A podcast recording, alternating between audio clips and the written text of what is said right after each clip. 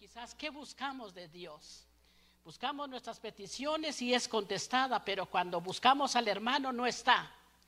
Y el hermano se fue. y esta es una vida de, ser cristiano, una vida de, ser, eh, de amar a Dios de una manera tan especial en nuestras vidas que amar a Dios es algo más allá de lo que nosotros podemos hacer o de poder de buscar a Dios. Yo quiero que abre su Biblia, traje Biblia hoy, no diga que no usamos Biblia porque sí usamos Biblia. Eh, estas son una de las Biblias que usé hace algunos años atrás cuando llegué y solo cuando me toca predicar lo saco porque lo tengo apuntado todo, lo tengo subrayado todo. Y está el libro de Éxodo 16 y dice la palabra del Señor de esta manera. ¿Ya lo encontró? Sí, ya lo prendió, sí. Ok, dice, y en la mañana veréis la gloria de Jehová. Diga conmigo, en la mañana veréis la gloria de Jehová. Diga otra vez conmigo, en la mañana verás la gloria de Jehová. Porque él ha oído nuestras murmuraciones contra Jehová, que nosotros que somos para que vosotros muráis contra vosotros. Entonces, podemos entender cuando abrimos nuestros ojitos o cuando miramos ver el día, la gloria de Jehová está sobre nuestras vidas. Y la gloria de Jehová tiene que estar constantemente en nosotros, por eso lo repetí. Dice, en la mañana veremos la gloria de Dios. Todos los días miramos la gloria de Dios. Ahora, Éxodo 16, ahí mismo, pero solo en el capítulo 16, dice, en el versículo 16. Esto es lo que Jehová ha mandado. Cogeréis de él cada uno según pudiera comer, un gomer por cabeza, conforme el número de nuestras personas. Tomáis cada uno para los que estén en su tienda, y los hijos de Israel lo hicieron así. Recogieron unos más que otros, menos y medianos, por gomer, y nos sobraba al que había recogido mucho, ni faltaba el que le había recogido poco. Cada uno recogía conforme lo que le había de comer. Y dijo Moisés, ninguno deje nada de ello para mañana, mas ellos no obedecieron a Moisés, sino que algunos dejaron de ellos para otro día y crió gusanos. Pudriéndose enojar contra ellos, Moisés recogía, lo cada mañana cada uno según lo que había de comer y luego que el sol calentaba se, deterrearse. La mañana cuando salía el sol se echaba a perder el fruto, se echaba a perder lo que, lo que, lo que ellos aguardaban, todo se echaba a perder. Y quizás en esta mañana yo sé que la palabra ya es bendecida y, y es salida de la boca de Dios en nuestros corazones para aprovechar el tiempo.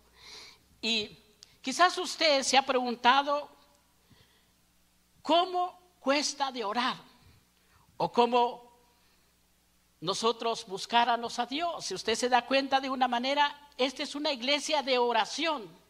Es una iglesia que busca, es una iglesia que nos entramos a buscar la presencia de Dios. Pero muchas veces nos preguntamos, o me pregunto o hago esa pregunta, ¿cuánto le cuesta a uno orar, sí o no? Porque uno insiste a meterlos, pero no todos les gusta orar. No todos les gusta buscar la presencia de Dios. Y nuestra vida tiene que tener un valor, una constancia espiritualmente, un compromiso, un deseo, un algo que el cristiano debe hacer, que nunca falta la oración dentro de ello. Yo creo que la oración es la que me trajo en esta iglesia. La oración de mi esposa, la oración de unos padres, la oración de una familia, el compromiso que ellos hicieron en buscar la respuesta de Dios en nuestras vidas.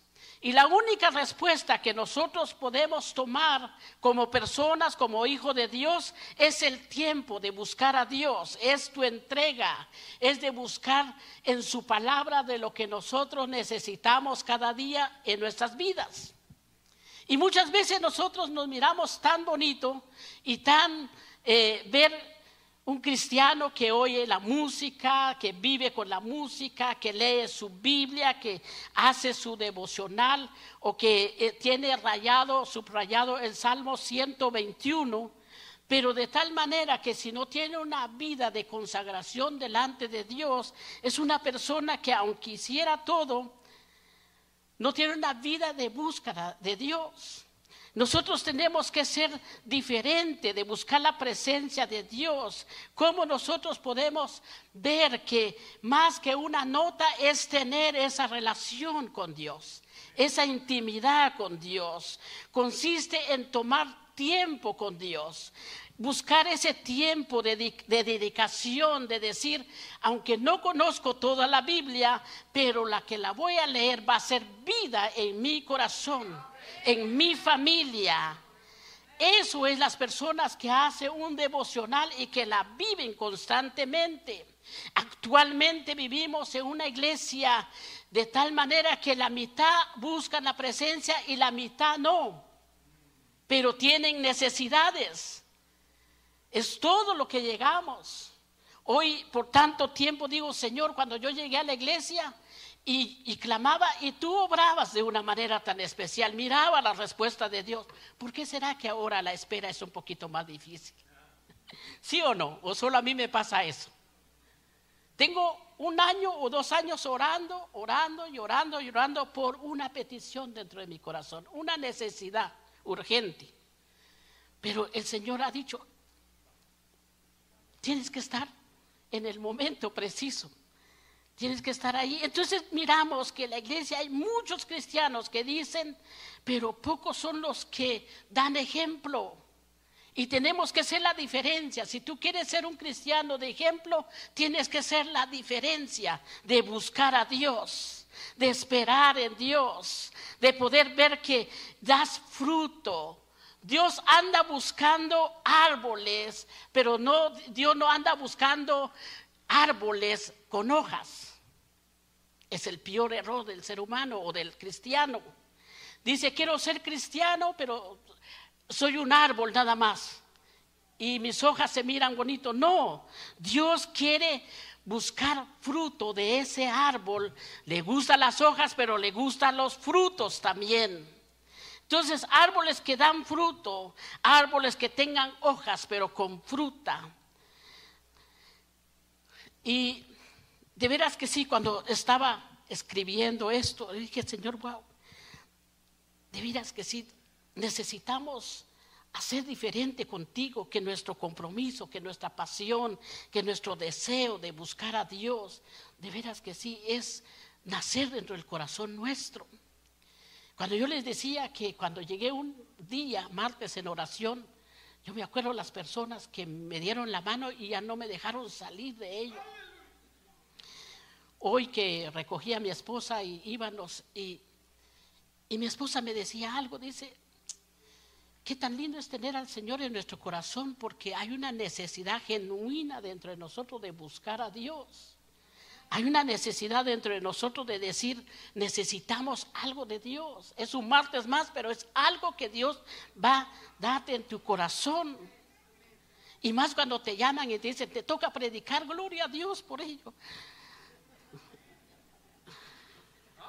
Se terminaron las uñas, pastor. Árboles que tengan fruto. Tener hojas significa no apariencia. Es decir, que todo está bien cuando el Señor anda buscando hojas que dan fruto, árboles que dan fruto. Denle un fuerte aplauso a él.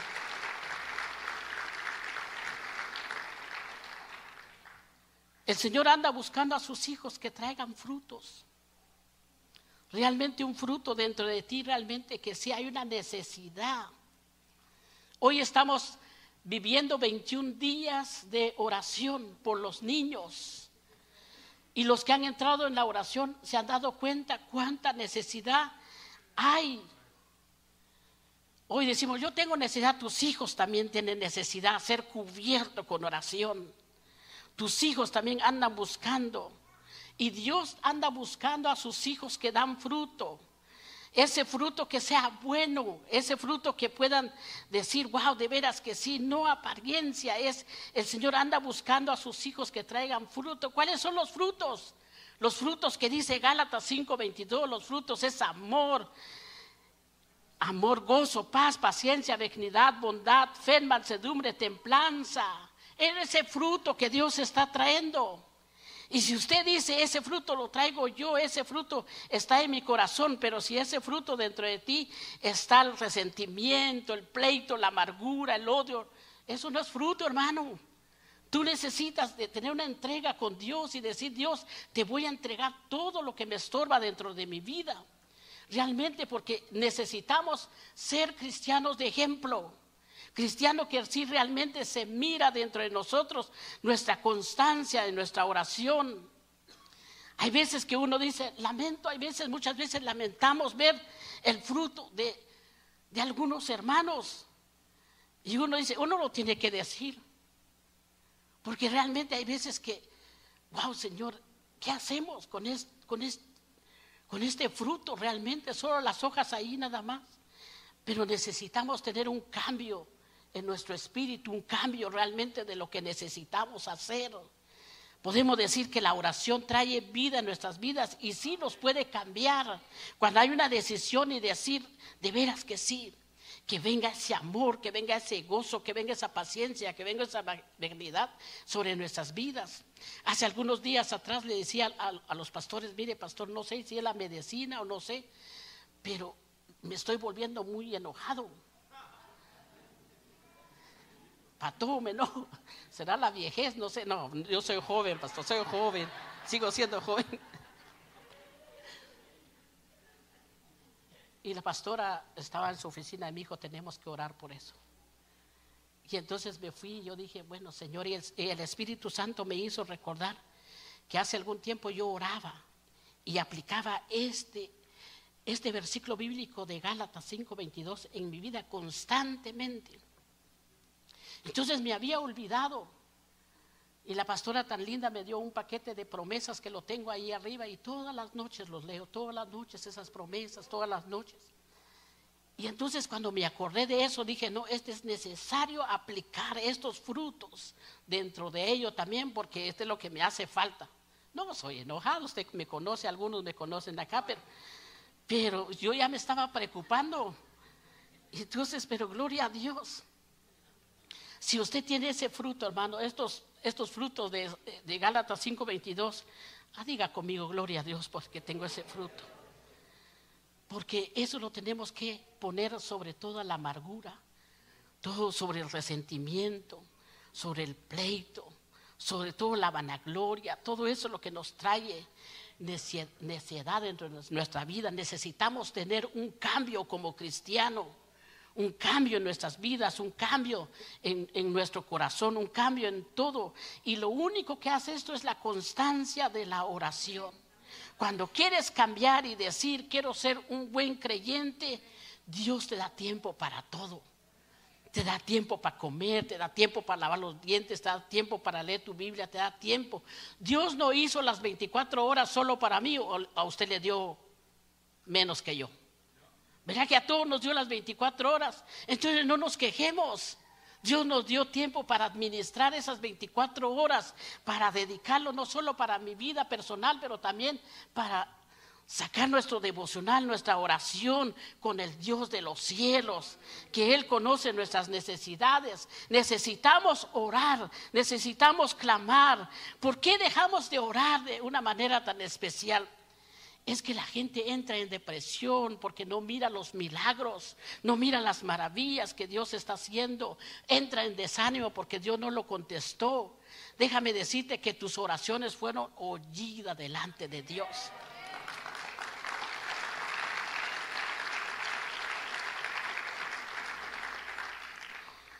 Si tus oraciones son oídas delante de Dios, hermano, wow, uno tiene que decir, wow, Señor, sé esperar en ti tengo ese coraje mío dentro de mi corazón de decir, va a llegar ese milagro, va a llegar el milagro a mi familia, va a llegar el milagro a mi hijo, va a llegar el milagro a mi esposa, mi esposo, mi esposa, el milagro que estoy esperando. De todas las necesidades va a llegar ese milagro. Pero simplemente es que nosotros no debemos bajar la guardia. Uno, hay veces dice uno, ya oré, ya clamé, ya puse esta necesidad y no fue contestada. Entonces tú te vas y esa petición quedó allí. Pero déjame decirte, todas nuestras oraciones nunca son en vano delante de Dios. Nunca es en vano. Está delante de la presencia de Dios. Y cuando está en la presencia delante de Dios, nunca tus oraciones son perdidas. Tus oraciones tienen respuesta. La respuesta que sale del cielo, el Padre te lo va a responder. Porque el Padre está atento a quién? A Maranata. Atento a tus clamores, atento a todo. Él tiene sus oídos atento a, tu clamor, a tu necesidad que pusiste hace muchos años atrás y quizás han pasado, pero ahí está tu necesidad y el Señor sabe en el momento preciso, hermano. Hace algún tiempo atrás hice una célula con, con los líderes los líderes del territorio 3 aquí en Achapul. Y yo venía bien quebrantado de salud, estaba bien quebrantado. Ese día me paré porque tenía un compromiso. y ese día yo quise orar, pero apareció un hijo de, los líderes.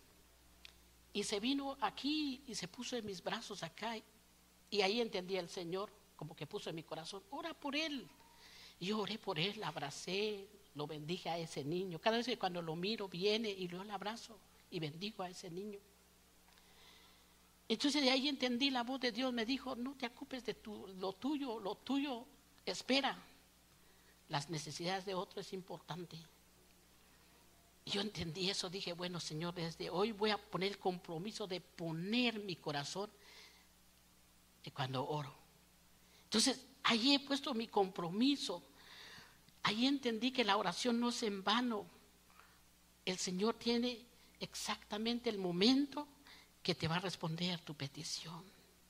Cada una de nuestras oraciones van a ser contestadas en el tiempo, pero no te salgas del propósito de Dios. Espera, clama al Señor, no dejes de orar. Es que lo que dijo el profeta Jeremías tenía una razón cuando él lo puso en Jeremías 33, 3, dice, Clama a mí, yo te responderé y te enseñaré cosas grandes, aunque son dificultosas, que tú no sabes, tus peticiones van a ser oídas, tus peticiones recibirás. Cuando lo sientes, ahí obró el Señor. Por eso, hermano, en esta noche es una noche de oración. Si quizás traes un vicio dentro de tu vida, Déjame decirte que el Señor puede quitarte ese vicio. Y quizás, mamá, tú has visto a tu hijo no venir a la iglesia y está delante de Dios, tu hijo viene. Y si tu matrimonio quizás está en la ruina, ora por ese matrimonio y te vas a dar cuenta que Dios va a responder de una manera tan especial. Y si no estás haciendo nada, haz algo y dile al Señor en dónde fallé. Si tú quieres ver esa familia restaurada, ese hijo restaurado, ese matrimonio restaurado, esa deuda que tú tienes, Dios la va a resolver. Esos papeles que tú quieres, Dios va a resolver, va a ser tu juez. Todos aquí anhelamos ser ciudadanos, residentes. Clama al Señor para que Dios va a abrir las puertas del cielo y te vas a dar cuenta que Dios no obra porque tiene que orar, Dios tiene que orar porque va a obrar cuando clamamos a Dios. Tus respuestas van a ser oídas.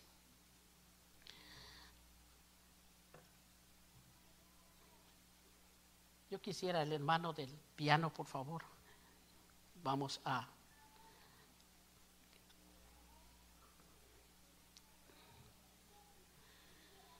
Muchas veces estamos esperando la respuesta de Dios. Esto no significa que no ha llegado esa respuesta de tu petición. La respuesta está en la puerta. Por eso te decía en el versículo anterior, en la mañana verás la gloria de Dios. Cuando yo entendí esto, hermano, fue como una palabra profética en mi vida. Y esto que sea una palabra profética en tu corazón. Porque yo creo que se va a desatar tantas bendiciones en nuestras vidas desde que dispusimos nuestro corazón no solo orar por nuestros hijos, orar por nuestra descendencia, orar por lo que Dios va a hacer. Pero hoy en esta noche yo te puedo decir con mi corazón, es que si nos vamos a levantar con esos ojitos abiertos y vamos a decirle Dios, esta mañana tú lo hiciste y la gloria de Jehová va a estar enfrente de mí. Porque no importa la circunstancia, no importa las pruebas, no importa las luchas que estás pasando. No importa la enfermedad, no importa lo que digan los médicos. Dios tiene la última palabra. Y de lo que Dios dice es lo que Él prometió en nuestras vidas. Y de lo que Dios prometió en nuestras vidas, que nuestras familias serían familias sacerdotales, familias que se restauran, familias que van a servir a Dios. Quizás pudiéramos decir, Maranata nos necesita. La ciudad de Austin nos necesita. Para que sean los ejemplos y cristianos realmente con una dedicación de buscar a Dios y que tengan ese gran anhelo, ese gran deseo de decir que esta ciudad necesitas de ti. Como te dije, Dios quizás no solo está viendo esas hojitas, de ese árbol. Dios está viendo en ese árbol ese fruto. Y fruto que da vida en abundancia. Fruto que podemos decir, Señor, lo que tú me entregaste, hoy te lo puedo entregar multiplicado. Eso es una iglesia viva, es una iglesia que ora, es una iglesia que sus oraciones han sido oídas. Tus peticiones han sido oídas y están en la presencia de Dios. Si nuestras familias van a ser restauradas, nosotros somos esos cristianos que vamos a darle el nombre de Jesús en alto y decir, Señor, lo que tú nos diste en la ciudad de Austin es lo que podemos evidenciar en muchas familias más que necesitan de Dios. Y quizás con esta pequeña meditación estoy cerrando esto. Si no has visto a tu familia restaurada, déjame decirte, tu familia va a ser restaurada. Si tú no has visto a tu hijo restaurar, tu hijo va a ser restaurado. Si tú has visto a tu esposo que hoy sí y mañana no, tu esposo mira lo que está sirviendo a Dios con todo su corazón. Pero que nuestro corazón nuestro sea lo primordial de buscar a Dios, de buscar la presencia de Dios para que nuestra oración sea contestada. Y en esta noche, yo para cerrar, quiero hacer una invitación muy sencilla. Quizás tú dirás, el hermano predicó de la oración, predicó, pero quizás tú eres ese árbol que sus hojas están cayendo por causa del vicio, por causa de tantas cosas. Tú joven, los malos amistades, no tienes comprensión en la casa, déjame decirte que ese rey de reyes y señor de señores, Él te dice, hijo, ven, este es el día que yo puedo tener un encuentro contigo. Este es el día que yo puedo ser tu padre, tu mejor amigo, el que nunca te va a abandonar, el que siempre te va a sostener con su brazo fuerte. Ese Dios que conocimos hace 23 años, 24 años y hemos estado en esta iglesia. Y el que nos ha dado fidelidad es el que nos libró de toda opresión del enemigo. El, que nos libró de la esclavitud del vicio. El que nos dio libertad. El que hoy que podemos gozar, hoy podemos decir, wow, Dios, estoy sentado en esa mesa. No tenía valor, hoy tengo valor en Jesús era despreciado, pero hoy puedo tener un nombre y, me puedo llamar hijo de Dios. Él es el único que nos puede librar de tanta tentación.